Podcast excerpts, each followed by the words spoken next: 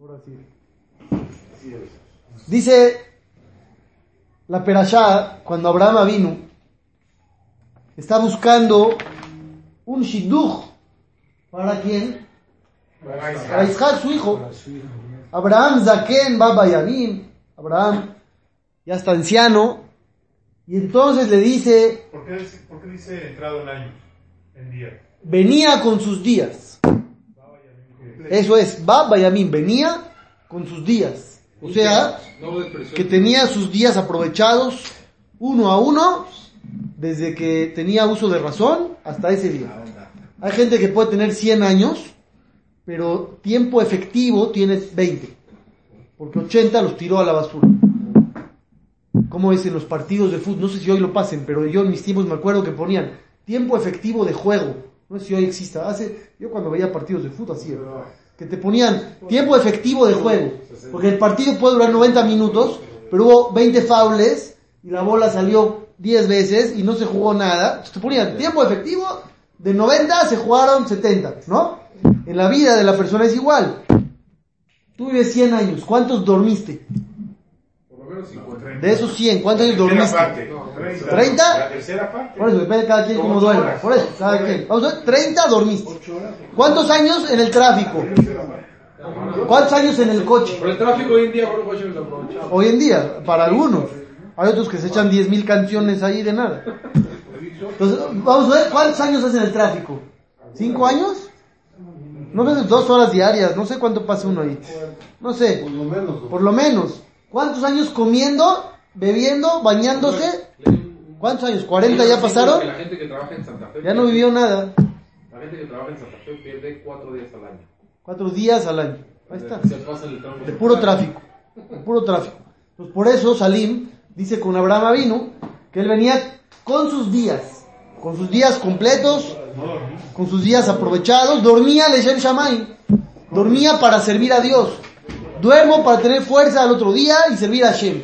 Entonces todas mis horas de sueño son mitzvah. Si tú comes para servir a Hashem, todas tus horas de comida son mitzvah. Y así puedes convertir todo en mitzvot. Es que hay que echarle cabeza. Si te vas a dormir así todo, no pensaste en nada y te duermes con la tele encendida, ya, no es mitzvah dormir. Esas ocho horas son de olamas de. Si duermes para servir a Hashem y estás fuerte y hacer mitzvot, tus ocho horas son mitzvot. ¿Sí o no? En fin, ¿Es cagamos dormirse oyendo una clase de Torah? no, para nada.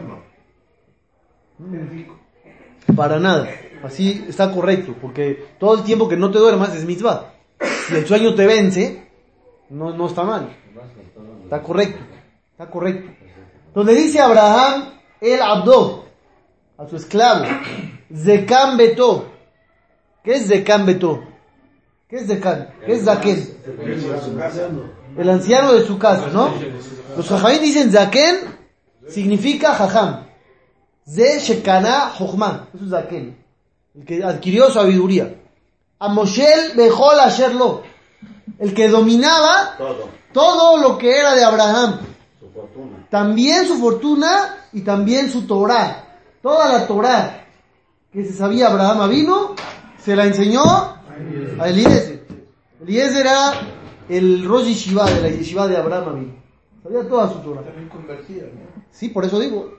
Le dice Abraham a Eliezer, Ashbiaja, te hago jurar, Bashem Elohe Hashamayim Elohe Aretz, por el Dios, ¿de qué? De los cielos y el Dios de la tierra, que no tomarás para mi hijo una mujer de las de Kenan, de las que yo vivo aquí, no quiero de las de aquí. El archive, el molaltitelech, tú vas a ir a mi tierra donde yo nací, y de ahí vas a tomar a una mujer. ¿Sí? Y sigue hablando Abraham, y le dice, Ishamer leja. ¿Qué es Ishamer leja? Cuidadito, ten cuidado. Penta Shivet Beni Shama. A mi hijo no lo llevas para allá. Si la mujer no quiere venir, a mi hijo no lo mueves de aquí, no lo llevas. ¿Por qué no? Hashem Elohe Hashamayim. Hashem, el Dios del cielo, que me tomó de la casa de mi padre y me dio bendiciones, Él te va a guiar para que encuentres a la mujer indicada. ¿Todo esto está perfecto? Está perfecto. Hay una pregunta muy fuerte. ¿Cuál es la pregunta fuerte? ¿Por qué no lo dejó ir? ¿No? Esa la vamos a en, en otros Sí, tres libros. Ahí voy a Ya era, ya, ya era joven. Ahí voy a La eso. hija de Dios está en los- Al principio, Abraham le dice a Eliezer, te hago jurar por Hashem, el Dios de los cielos y de la tierra. Y después de tres pesuquín, le dice, Hashem, el Dios del cielo que me tomó de la casa de mi padre, te va a guiar con la muchacha indicada. ¿Dónde quedó? La tierra. Le quitó un título. También el Dios de los cielos ya lo dijo. Un dominio. ¿Estamos de acuerdo o no? También el otro ya lo dijo. ¿Por qué Abraham le quitó un título a Dios? Si antes, hace tres versículos, dice Hashem, el Dios de los cielos y la tierra. Sería hasta padrísimo. Y después de tres pesukim, el Dios de los cielos me, me guió y te va a guiar a ti. ¿Y dónde quedó la tierra? ¿Por qué le quitó el título del Dios de la tierra? ¿Y antes qué? ¿Y antes qué? Hace tres pesukim, ¿qué cambió? Rashid da una respuesta espectacular. Escúchenla bien. Rashid dice así. Cuando Abraham vino habla con Eliezer y le dice, te hago jurar por Hashem, el Dios de los cielos y la tierra. Esa es la frase correcta, porque Dios es del cielo y de la tierra. Pero cuando Abraham está contando su pasado y dice, el Dios que me guió y me sacó de la casa de mi padre y me dio verajot, Abraham dice, antes, cuando yo era joven, cuando Hashem me sacó de la casa de mi padre, Hashem era reconocido solamente como el Dios del cielo. Nadie en la tierra lo reconocía. Yo hice que Hashem sea el Dios de la tierra también. Antes, la gente no creía en Hashem, pura idolatría, cada quien hacía lo que quería. Entonces, realmente Hashem estaba de rey en donde? En el cielo. Nada más en el cielo. Porque aunque Hashem siempre es el rey del mundo, pero en la práctica nadie lo reconocía. Dice Abraham, hasta que yo llegué y empecé a difundir su fama y su nombre y a inculcarle a la gente las enseñanzas, ahí es cuando Hashem se hizo Dios de la tierra también. Lo que se aprende de aquí, ¿eh? Sí, Rashi lo trae. Rashi dice esa explicación. Ahora es Dios de los cielos y la tierra. Porque yo hice que la gente lo conozca. Pero cuando él me agarró de la casa de mi papá, allá Elohei Elohei Haaretz. Era nada más del cielo, no la tierra. Lo ayuda a Olam Makirim Bo Lo. La gente no lo conocía, la gente no lo respetaba, la gente cometía idolatría como quería. Esto parecería sonar un poquito como orgullo, ¿no? Como presunción. Uno puede presumir, uno puede enorgullecerse, normalmente no. Normalmente la persona que es orgullosa, Dios no lo soporta. Y hay inclusive una Gemara que dice que aquel que es orgulloso no se levanta en la resurrección de los muertos. Hasta ese nivel. Hasta ese nivel. Pero hay un pasú que dice. Cuando tú te encaminas con Dios, puedes estar orgulloso de que te encaminas con Hashem. Ahí sí te puede dar orgullo. Que gracias a Dios tú vas y estudias Torah y cumples mitzvot. Es un orgullo positivo. Es un orgullo bueno. Uno no tiene que bajar la cabeza por ser gente de Torah, porque está haciendo lo correcto. Y por eso hay una alajá, por ejemplo, que no se aplica en México, pero la alajá dice que es bueno que uno vaya desde su casa al Beta Knesset con talet y tefilín puesto ya en la mañana. En Israel pueden ver mucha gente caminando con su talet y su tefilín, así, ¿eh? así se, se van al Knesset. Los ves caminando ya con todo puesto. También. En México no se hace eso y no se debe de hacer.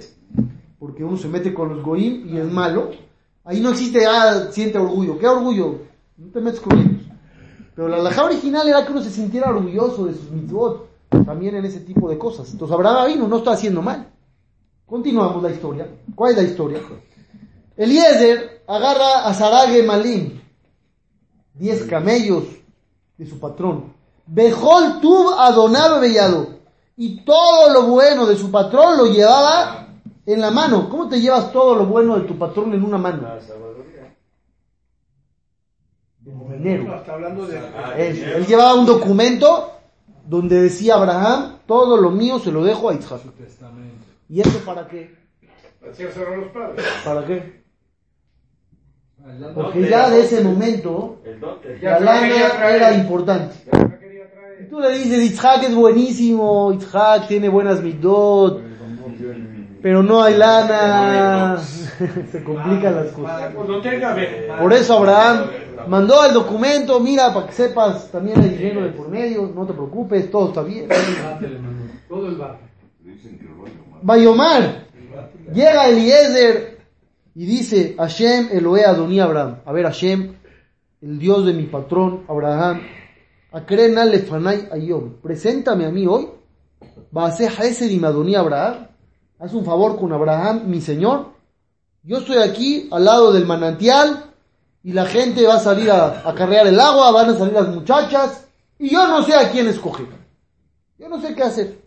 La muchacha que me diga, oye, yo te sirvo agua y a tus camellos también, esa es la buena y entonces me quedaré tranquilo. Y como nosotros sabemos, terminando de decir esas palabras, llegó Ribka, Ajá. sí, ¿Hay algo que diga que en esa época Hashem estaba más presente o más involucrado en los... ¿Por qué la gente en esos entonces tenía más acceso? Sabemos que se les aparecían ángeles y Dios... Sí, claro. ¿Cuándo empieza la época de la oscuridad de Hashem? Cuando se destruye el Bet Hamikdash. Un tiempo después se acaba la presencia divina al descubierto y empieza la época que está descrita en el Sefer de Barim, que dice, Beanoji aster astir panay. Y yo ocultar, ocultaré mi rostro de ellos y la gente va a decir, porque Dios no está, están pasando estas cosas. O sea, si Hashem advierte, va a llegar una época donde me voy a ocultar yo, pero, pero, hay un equilibrio con las fuerzas del mal para eso. Porque también antes que Hashem estaba muy al descubierto, la Bodazara también tenía mucho poder. Una persona hacía idolatría en los tiempos de antes, ¿por qué? Porque eran tontos, Los reyes. las- eran locos, la gente se iba y se, se inclinaba a un árbol, que eran retrasados mentales. No, simplemente la Bodazara tenía poder para que haya un reto y entonces tú ibas con la idolatría y te respondía. Tal vez tú rezaste a Hashem, Hashem, Hashem, no te contestaban. Y de repente ibas con la idolatría y órale. Entonces Hashem quitó la fuerza de la idolatría y al mismo tiempo él se ocultó para mantener el equilibrio de las fuerzas que exista libre albedrío. Llega Eliezer entonces y dice, preséntamela a Hashem, la que venga y me diga, esta, te sirvo agua, esta es. Como ya les he platicado yo varias veces, eso está equivocado, es una forma mala de pedir. Así no se pide. Cuando una persona pide, tiene que pedir bien qué es lo que quiere. ¿Qué quieres? No le pidas a Hashem. Yo les dije, por ejemplo, cuando fui a un Beta Knesset y había un letrero que decía Leatzlaha de la compañía eh, no sé qué SADCB. Y a mí no me gustó eso, ¿por qué no? ¿Tú quieres que tenga Tzlaha la compañía? ¿O que tengas tú? Mire que tengas tú. Tal vez Hashem va a hacer que te saquen de la compañía y la compañía va a tener millones de dólares.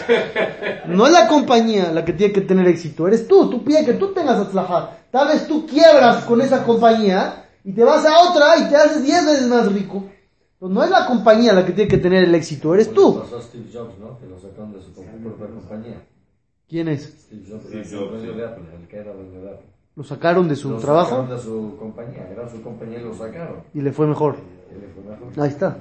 Pero así debe ser la vida, no es pedir mal. Eliezer se equivocó en pedir de esa forma y la Gemara lo dice. La Gemara dice claramente que Eliezer erró. Así no se pide. ¿Qué pasa si sale una anciana de 90 años y le dice te sirvo agua? Claro. ¿Y, y qué? ¿Esa es?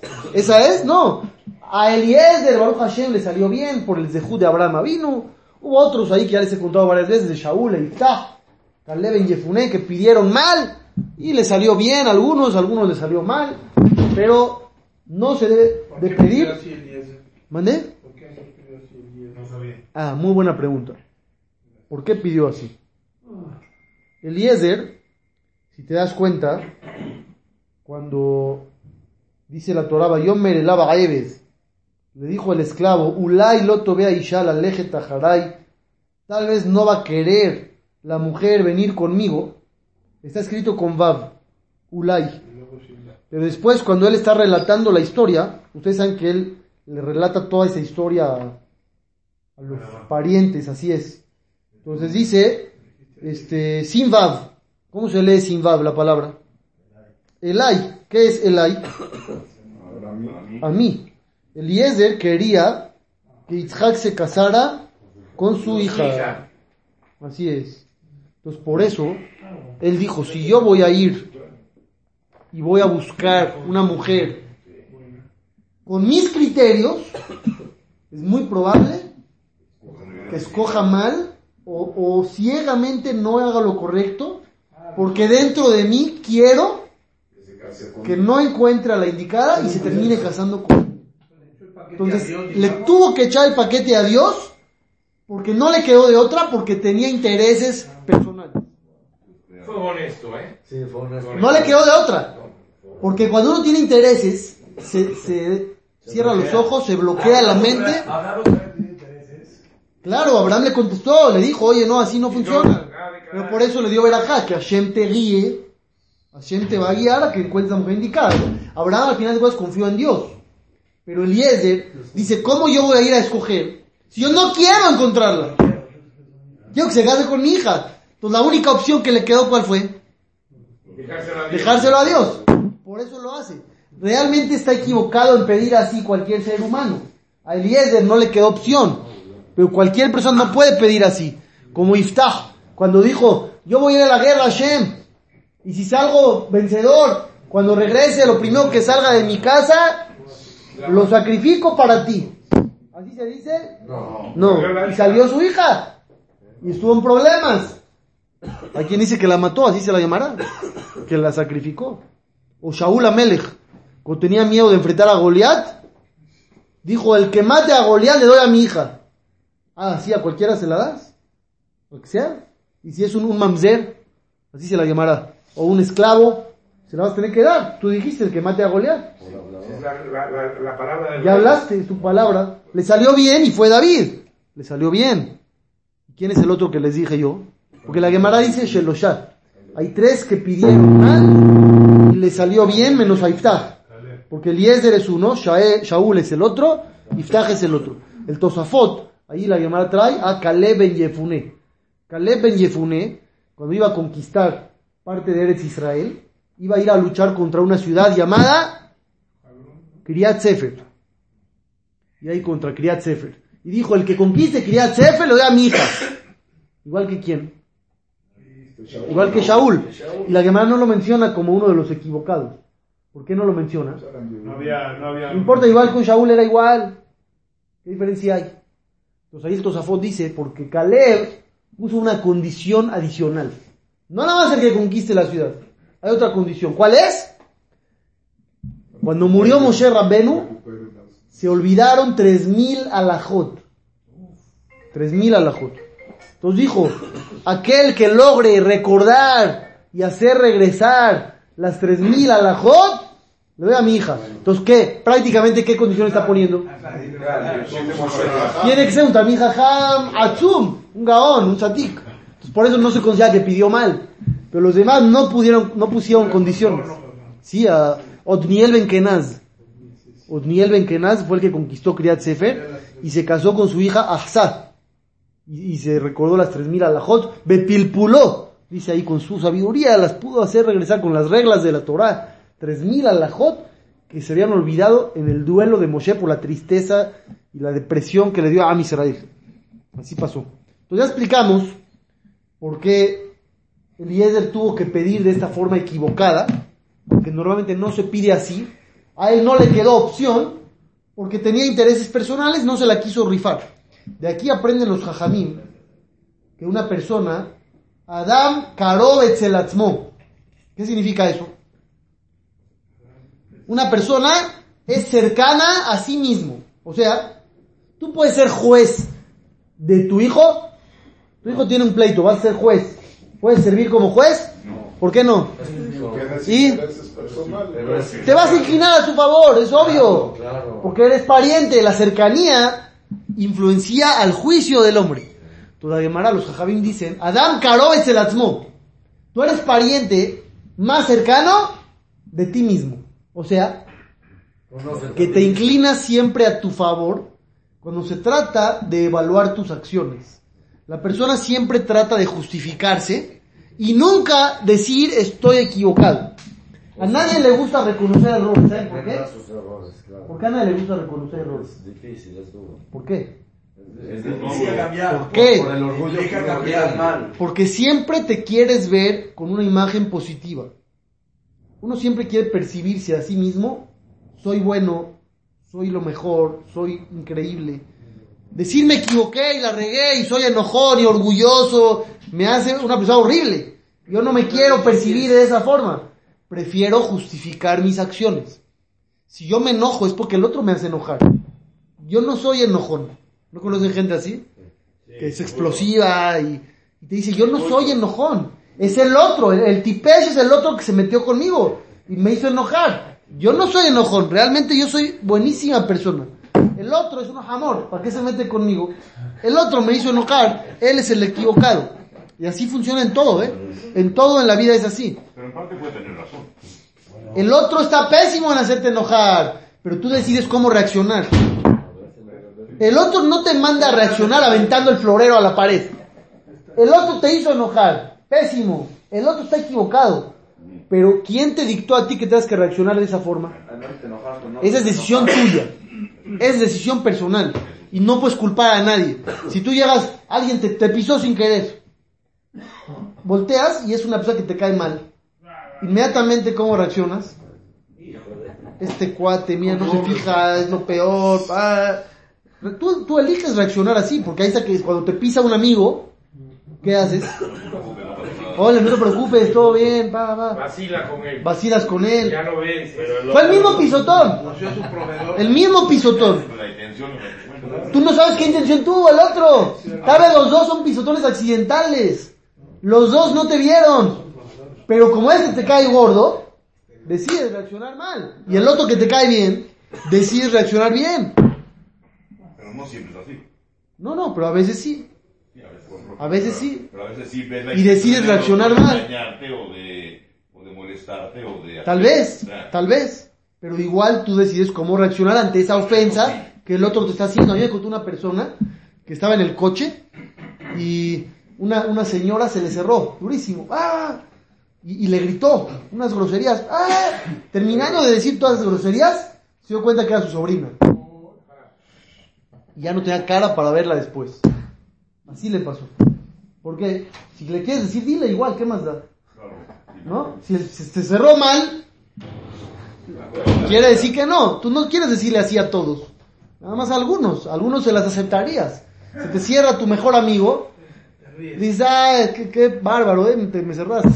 Pero le sonríes. Si, si es otro, ahí sí le recuerdas todo su árbol genealógico. Porque, porque uno me decide cómo Me reaccionar. me refiero a que a veces hay personas que sí tienen la intención. Sí, estoy de acuerdo. Estoy de acuerdo. Entonces, Pero- Depende de ti cómo reaccionar. Eso, eso. El otro puede estar equivocado y ser un rasha. El otro.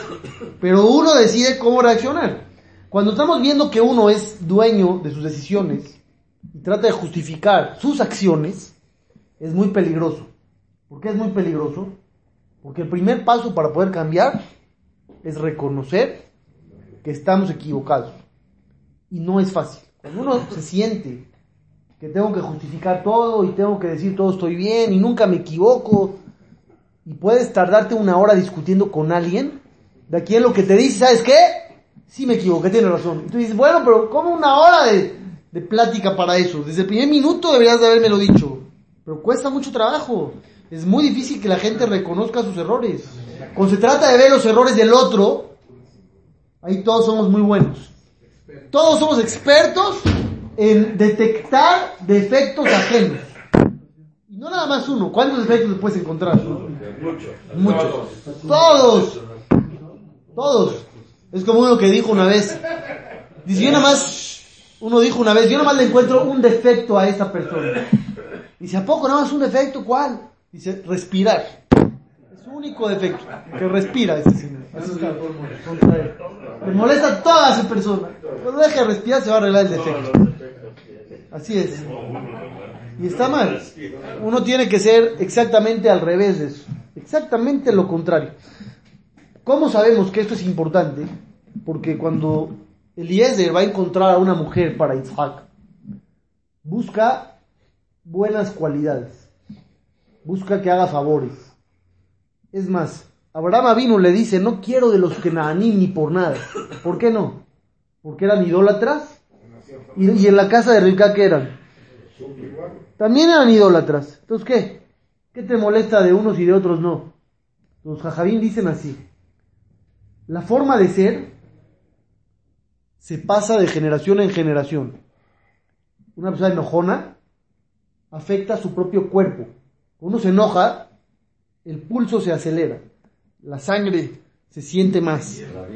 Cuando uno, por ejemplo, es este comete pecados de mujeres prohibidas, el cuerpo sufre cambios, la sangre se, se siente más este calor en el cuerpo, el cuerpo sale afectado de todo eso. Y eso se pasa en los genes también. Sí, así se, así se los Rishonim. Pero las ideologías negativas no. Si una persona, por ejemplo, es idólatra, ¿el hijo nace con tendencias a ser idólatra? No. Eso. Pero no nace así. Pero las formas de ser se pasan a los hijos. Así escriben los jajamín, porque influencian al cuerpo también. Entonces dice Abraham vino, si esos de allá son idólatras, no me importa. No me importa que sean idólatras. Porque no necesariamente la siguiente generación va a tener esa tendencia. Pero a los que Naní, dice Abraham, yo los conozco, vivo con ellos. Anujillo Shebe Kirbo, vivo dentro de ellos. ¿Y cómo eran los que Naní? Crueles, pecados de mujeres, enojos, furias, formas de ser que esas sí se pasan a las siguientes generaciones. Y por eso dijo, de esos no quiero. De ninguna manera. De los de Kenan. Siendo hija de Elías. Sí, claro, claro, así es. Ni aún siendo. Sí, claro. Por eso le dijo a Abraham vino, así es el Midrash. Que le dijo, yo soy Baruch y tú eres Arur. Porque no, como dijo Arur Kenan. Dice Ramoshe Feinstein, ¿qué tan importante es cuidarnos de tener un buen círculo social, un buen ambiente? ¿Qué pasa si Eliezer va con una mujer correcta, vamos a suponer Rivka, y Rivka dice yo no me voy, que venga Isaac. ¿Qué órdenes dio Abraham? Se las leí al principio. Y Shamer Leja, cuidadito a mi hijo, no lo llevas. Entonces, ¿con quién se hubiera casado Isaac? ¿De dónde si las de Kenan no le gustan? Bueno, pero no con Rivka, con otra. Y si ni una de esas quiere, Entonces tendría que ir. No. Abraham dijo, no va. Eso es lo increíble. pero Abraham puede reaccionar. No, dice Ramón Feinstein, Abraham dice, No. no, mi hijo no se mueve de aquí. Y entonces, ¿a dónde me voy? ¿A dónde busco? Chance, la hija de Dios. Con Ismael, la familia de Ismael, o Lot, ni modo. Son de los conocidos, de los que tienen buenas midot, aunque sea. Dice Ramoshe Feinstein, de aquí vemos la importancia de no influenciarse con gente negativa. Dice Abraham, a mi hijo no lo llevan para allá, porque si lo llevan para allá, se puede influenciar de ellos. Abraham no le importaba que vaya su hijo. ¿Cuál es el problema que vaya su hijo? El problema es que se va a malinfluenciar de gente negativa. Itzhak vino siendo Itzhak vino. ¿Qué? Jacob no le quedó opción. Jacob no le quedó opción, no tenía otra. Lo iban a matar allá donde estaba, no había opción. Pero, Itzhak vino se va a influenciar. Yo les pregunto, ¿Itzhak vino se va a influenciar? Tiene todos los valores, todo, Sadik, Gamur. Nada. No. No hay confianza. Itzhak vino no se confía. Y Abraham no se confía. ¿Quién sí se confía? Nosotros nos confiamos. A nosotros no nos pasa nada. Yo voy a ir con mis cuates, a, a- a donde sea y no me va a pasar nada. Yo no me voy a influenciar, yo no voy a hacer nada. Es más, hasta voy para que ellos cambien. Yo voy a influenciarlos a ellos. Los voy a cuidar. Los voy a cambiar, yo los voy a cuidar. Porque nosotros sí confiamos. Cuando Itzhak vino, no podía confiar en sí mismo. Porque no estamos pensando bien. Nosotros no podemos entrar en riesgos de caer en influencias negativas. No somos invencibles como pensamos normalmente. En cualquier momento, un mal amigo, un mal consejo, una mala noche, nos podemos ir a la perdición. Cualquiera, cualquiera de nosotros ¿No creen que con los Kenanim, con los que vivían allá eh, de esas tierras negativas, ni siquiera con su propia familia, porque no eran buenos. Que venga ella, pero ¿para qué voy a ir yo? Maimónides dice, ¿Y ella no se puede traer esa mala influencia? Ella por eso iba a ser revisada, que tenga buenas mitot, para estar seguros que no recibió influencia. Aunque sí se llevó cierta influencia, sí. Desde que empezó a verla ya salía. Por eso Itzhak, cuando... ¿sí? todo, hasta.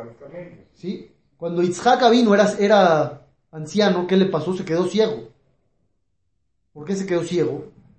Dice Rashi, porque las esposas de Aizab, Salim, escucha, las esposas de Aizab hacían abodazara, idolatría en su casa, y el incienso de la idolatría dañó los ojos de Itzhak espiritualmente y se quedó ciego. ¿Y Rivka qué? Rivka vivía ahí en la misma casa y no le pasó nada y no se quedó ciega. ¿Por qué? Dicen porque estaba acostumbrada a la idolatría de, de la casa de sus papás. Y eso que salió a los tres años de edad, chiquita, y con todo y todo se influenció. Sí es verdad, que Rivka sí recibió influencia. Y no tiene que ver que le haya cambiado este de hermano. No, no, en ese aspecto no. No. Maimónides dice, Derech Beriatosh el Adam, ¿cómo está hecho el ser humano? ¿Cuál es la naturaleza humana? Dejarse llevar por la sociedad. Así estamos hechos. Así es la realidad. Sí, las modas, la gente se deja llevar, es normal. La gente hace lo que todos hacen. Si todos empiezan a usar ciertos calcetines de colores, ahí vamos todos. Oye, pero en tu vida usaste calcetines de colores. No te gustan. No te gustan. ¿Pero por qué usas? Porque todos usan. Porque como está de moda, ahí vamos nosotros también. Es que perteneces a una sociedad Exacto. y quieres ser parte de Exactamente, exactamente, es la naturaleza humana. Entonces, si tú te vas a ubicar en una sociedad que tiene valores negativos, vas a ser negativo tú también. Y por eso hay que tener mucho cuidado. No somos invencibles,